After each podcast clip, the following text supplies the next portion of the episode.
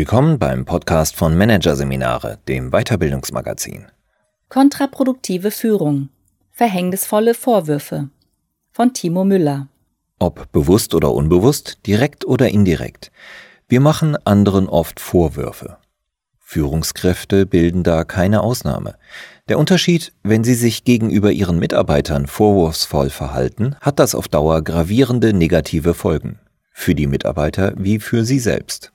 Ich geige dir meine Meinung. Lese dir die Leviten. Mach dir die Hölle heiß. Dich zuerst zur Schnecke und danach zur Sau. Putz dich runter. Stauch dich zusammen. Mach Kleinholz aus dir und ramm dich dann ungespitzt in den Boden. Im Deutschen gibt es unzählige Ausdrücke dafür, einer anderen Person Vorwürfe zu machen. Weit mehr als in den meisten anderen Sprachen. Das ist kein Kompliment an die mannigfaltige deutsche Sprache, auch kein Vorwurf, sondern eine Feststellung. Und ein deutliches Indiz für eine hierzulande lang gereifte und innig gepflegte Vorwurfskultur. Wer es etwas dramatisch mag, könnte Deutschland mit einigem Fug und Recht als Mutterland der Vorwürfe bezeichnen. Vor allem in den Büros fallen viele Vorwürfe aus naheliegenden Gründen. Zum einen treffen dort Personen aufeinander, die sich nicht oder nur bedingt aus dem Weg gehen können, wenn sie nicht miteinander klarkommen. Zum anderen geht es im Job per se um viel, letztlich für die meisten um nicht weniger als die eigene finanzielle Existenz, was den Reflex nährt, Schuld von sich auf andere zu schieben. Führungskräfte bilden da keine Ausnahme. In einer Studie der Personalberatung Rochert Mummert gab fast jeder zweite der mehr als 1000 befragten Arbeitnehmer an, dass ihre Führungskraft öfters unsachlich argumentiere und ihnen Vorwürfe mache. Wie Vorwürfe in Beziehungen mit Machtgefälle wirken, hat ein Forscherteam des Zentrums für psychische Gesundheit in Mainz untersucht. Die Wissenschaftler ließen ihre Probanden Leistungstests mit Zahlen und Figuren unter Zeitdruck absolvieren. Nach jedem Durchlauf gaben die in weiße Kittel gekleideten und sehr bestimmt auftretenden Versuchsleiter den Teilnehmenden Feedback. Genauer gesagt, unabhängig von ihrer gezeigten Leistung warfen sie ihnen vor, zu langsam zu arbeiten. Mit jedem Vorwurf sank die Leistung der Teilnehmer in der nächsten Testrunde, gleichzeitig stieg ihr Stresslevel, der über Speichelproben gemessen wurde. Bis die Probanden schließlich, wie es im Versuchsbericht heißt, erschöpft und frustriert das Experiment beendeten. Die Erklärung? Das Gehirn wertet Vorwürfe wie Angriffe, schüttet Stresshormone aus, die uns körperlich schneller, dafür aber geistig langsamer und unbeweglicher machen. Die Stressreaktion fällt dabei naturgemäß umso heftiger aus, je mächtiger der Angreifer ist bzw. uns erscheint. In flacheren Hierarchien dürften Vorwürfe durch Führungskräfte daher nicht ganz so verheerend wirken wie in ausgeprägten hierarchischen Strukturen. Gleichsam erzeugen sie auch dort Stress und senken damit die Leistungsfähigkeit. Denn solange es die Führungskraft ist, die letztendlich über die Stelle des Mitarbeiters entscheidet bzw. mitentscheidet, befindet sie sich ihm gegenüber in einer deutlich mächtigeren Position. Selbst wenn der Umgang im Daily Business noch so hemdsärmlich daherkommt. Manche Führungskräfte greifen zum Vorwurf, weil sie nur zwei Optionen sehen. Auf der einen Seite eben die direkte, vorwurfsvolle Verhaltenskritik und auf der anderen Seite eine Wattebauschkritik im Stil von Vielleicht müssen wir mal reden, weil es da eventuell ein klitzekleines Problemchen geben könnte, aber nur wenn du Zeit hast. Das mit der Wahl zwischen nur zwei Optionen stimmt natürlich nicht. Die Wattebauschkritik wie der Vorwurf bilden nur die Extrempositionen auf einer Skala der vielen Möglichkeiten, Mitarbeiterverhalten kritisch anzusprechen. Dazwischen gibt es viele konstruktive Möglichkeiten, ohne Vorwurf und auch ohne weichgespülte Rhetorik. Die konstruktive Kritik ist so etwas wie die anständige, unscheinbare Schwester des Vorwurfs. Alle haben schon einmal von ihr gehört, die meisten interessieren sich aber nicht weiter für sie. Und nur wenigen kommt es in den Sinn, sich mit ihr zu verabreden, um mehr über sie zu erfahren. Gleichwohl sind direkte Vorwürfe durch Führungskräfte à la Sie arbeiten zu langsam oder du machst zu viele Fehler eher die Ausnahme als die Regel. Deutlich weiter verbreitet sind jene Vorwürfe, die sich erst auf den zweiten Blick als Vorwurf entpuppen, sogenannte indirekte Vorwürfe. Oft kommen diese in Gestalt von provokativen Fragen daher. Beispiel. Sie glauben doch nicht wirklich, dass Ihr Vorgehen zur Lösung führt. Oder Du hast allen Ernstes dem Kunden gesagt, dass er. Oder Du meinst also, dass du auf diese Weise irgendwas bewirken kannst? Der Vorwurf, der bei solchen provokanten Fragen mitschwingt, ist mehr oder weniger immer derselbe. Du hast ja von der Sache überhaupt keine Ahnung. Anders formuliert, du bist inkompetent. Meistens schalten Mitarbeiter bei solchen provokativen Fragen auf Gegenwehr. Selbst dann, wenn die Führungskraft offensichtlich in der Sache recht hat. Das heißt, wenn das Vorgehen des Mitarbeiters also tatsächlich nicht zielführend ist und er dieses eigentlich auch einsieht. Denn der Führungskraft Recht zu geben, hieß auch, dem indirekten Vorwurf, inkompetent zu sein, zuzustimmen. Durch die provokative Frage wird der Mitarbeiter mitunter in eine absurde Situation manövriert. Er verteidigt mit Zähnen und Klauen einen Vorschlag oder ein Vorgehen, den oder das er mittlerweile selbst als kontraproduktiv einschätzt, zumindest vordergründig. Hintergründig verteidigt er seine Kompetenz und sein Ansehen. Provokative Fragen arten daher häufig in einen argumentativen Wettstreit aus. Argumente dafür und dagegen werden hin und her geworfen, wobei die Sachebene immer weiter in den Hintergrund rückt. Letztlich geht es nur noch darum, sich gegenüber der anderen Person zu behaupten, das Gegenüber zu besiegen. Wer auch immer sich dabei durchsetzt, wobei das meistens die Führungskraft sein dürfte, bei solchen Wettstreiten gibt es, außer vielleicht einem flüchtigen Triumphgefühl, nichts zu gewinnen. Aber es gibt immer eine Verliererin, die Beziehung zwischen Mitarbeiter und Führungskraft. Mit anderen Worten, ein leistungshemmender Konflikt ist geboren.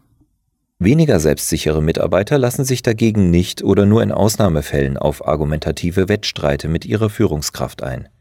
Ihr typisches Reaktionsmuster auf provokative Fragen besteht vielmehr darin, nach außen zurückzurudern, innerlich den indirekten Vorwurf aber keinesfalls zu schlucken. Stattdessen gärt der Ärger über diesen in ihnen weiter und im aus Sicht der Führungskraft Worst Case nutzen sie die nächstbeste Gelegenheit, es ihrem Chef oder ihrer Chefin heimzuzahlen. Etwa dadurch, dass sie wichtige Informationen nicht weitergeben oder sich genau dann krank melden, wenn die Personallage gerade besonders angespannt ist. Es gibt aber auch Mitarbeiter, die auf die implizite Botschaft solcher provokativen Fragen regelrecht anspringen, sie als Wahrheit nehmen und als weiteren Beleg für ihre mangelhafte Kompetenz, das sind vor allem solche, die mit solchen Vorwürfen bereits Erfahrungen haben, etwa weil sie in ihren Kindertagen von ihren Lehrern oder Eltern regelmäßig abgewertet wurden. Ihnen wurde bereits häufig das Gefühl vermittelt, unzureichend zu sein. Manchmal verfallen diese Mitarbeiter sogar in Rollenmuster aus ihrer Kindheit zurück, wenn sie mit indirekten oder direkten Vorwürfen konfrontiert werden. Es tut mir leid, seien Sie mir bitte nicht böse. Oder ich sehe es ja ein, schimpf doch bitte nicht mit mir. Ganz gleich wie die Mitarbeiter auf die indirekten Vorwürfe reagieren, genauso wie direkte Vorwürfe bedeuten diese für sie Stress. Und der erschwert nicht nur kurzfristig das Denken, sondern kann langfristig auch krank machen. Zuerst seelisch, dann zusätzlich noch körperlich.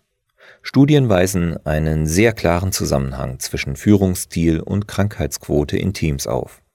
Und ein vorwurfsvolles Führungsverhalten gehört ohne Frage zu jenen Stilen, die für die Mitarbeitergesundheit alles andere als förderlich sind. Besonders verheerend wirken sich Vorwürfe gegenüber Mitarbeitern dann aus, wenn sie vor anderen geäußert werden. Argumentative Wettstreite werden dann meist noch heftiger ausgetragen, weil die Angst, das Gesicht zu verlieren, sich in der Gruppe potenziert. Mitarbeitende, die zurückrudern, fühlen sich noch stärker gedemütigt, der stille Ärger hallt länger nach. Und bei jenen, die auf die Vorwürfe anspringen, ist das Schamgefühl in der Gruppensituation noch intensiver. Ihnen bricht ein noch größeres Stück aus ihrem bröckeligen Selbstbewusstsein. In aller Regel sind sich Führungskräfte nicht bewusst, welchen Schaden sie mit vorwurfsvollem Verhalten anrichten, bei ihren Mitarbeitern, aber auch unmittelbar für sich selbst und ihren Bereich. Denn vorwurfsvoller und damit respektloser Umgang mit Mitarbeitern spricht sich immer herum. Die Führungskraft erlangt einen gewissen Ruf. Mit ihm oder ihr ist nicht gut Kirschen essen. Unter Umständen führt dies dazu, dass die Führungskraft Dinge als letztes oder gar nicht erfährt, weil sich der eine oder die andere aus dem Unternehmen scheut, an sie heranzutreten. Damit besteht die Gefahr, dass der Bereich der Führungskraft dem aktuellen Wissensstand kontinuierlich hinterherhinkt oder sogar informativ regelrecht austrocknet. Direkte Vorwürfe wie Du arbeitest zu langsam werden oft aus besagter Unwissenheit über konstruktive Kritikalternativen heraus geäußert, und in manchen Fällen vielleicht auch aus einer Art autokratischer Haltung heraus. Währenddessen resultieren indirekte Vorwürfe meistens aus einem Impuls, aus wirklichen Ärgergefühl über das unsinnige Vorgehen oder die dumme Äußerung eines Mitarbeiters. Und aufgrund mangelnder Impulskontrolle wird dem Ärger sofort Luft gemacht. Es wird leider nicht dem goldenen Grundsatz gefolgt, Kritik erst dann zu äußern, wenn der zumindest gröbste Ärger verraucht ist. Hinter dem Ärger steht oft dieser Gedanke. Das muss sie oder er doch eigentlich besser wissen. Das kann natürlich sein, ist meistens aber nicht so.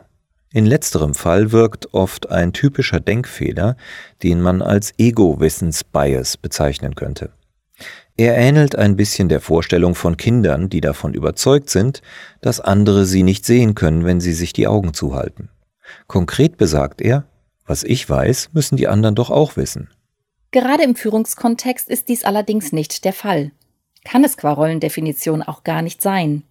Denn zur Rolle der Führungskraft gehört es vor allem, die Übersicht zu bewahren, neue Entwicklungen und Trends im Blick zu halten, übergeordnete Entscheidungen auf den eigenen Bereich herunterzubrechen. Kurzum, das Große und Ganze im Blick zu halten und den eigenen Bereich entsprechend zu steuern. Dabei bekommt die Führungskraft natürlich mehr mit, erfährt mehr und hat mehr Dinge auf dem Schirm als ihre Mitarbeiter.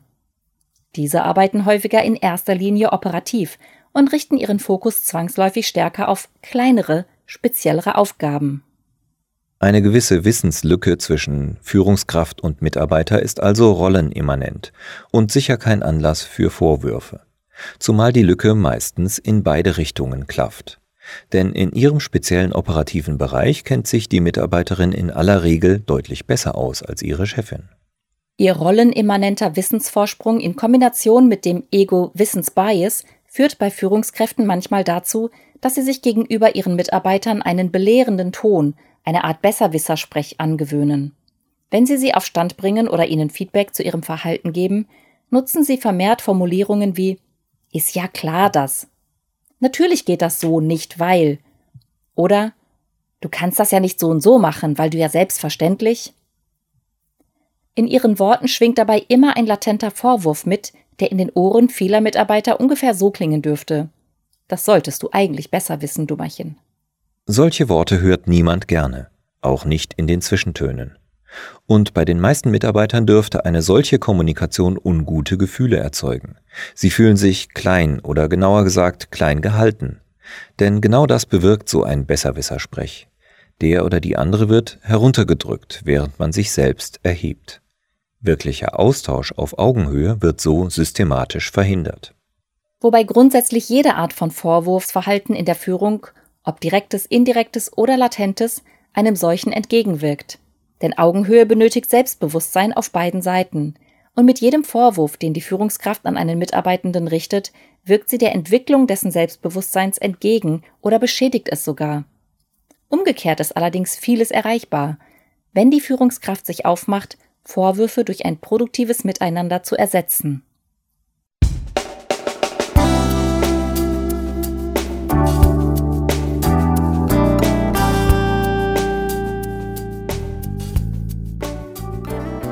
Sie hörten den Artikel Kontraproduktive Führung. Verhängnisvolle Vorwürfe von Timo Müller. Aus der Ausgabe Mai 2019 von Managerseminare, produziert von Voiceletter. Weitere Podcasts aus der aktuellen Ausgabe behandeln die Themen Dilemmata im Arbeitsleben, die doppeldove Entscheidung und Verbindungsrollen der neuen Arbeitswelt, die Brückenbauer. Weitere interessante Inhalte finden Sie auf der Homepage unter managerseminare.de und im Newsblog unter managerseminare.de/blog.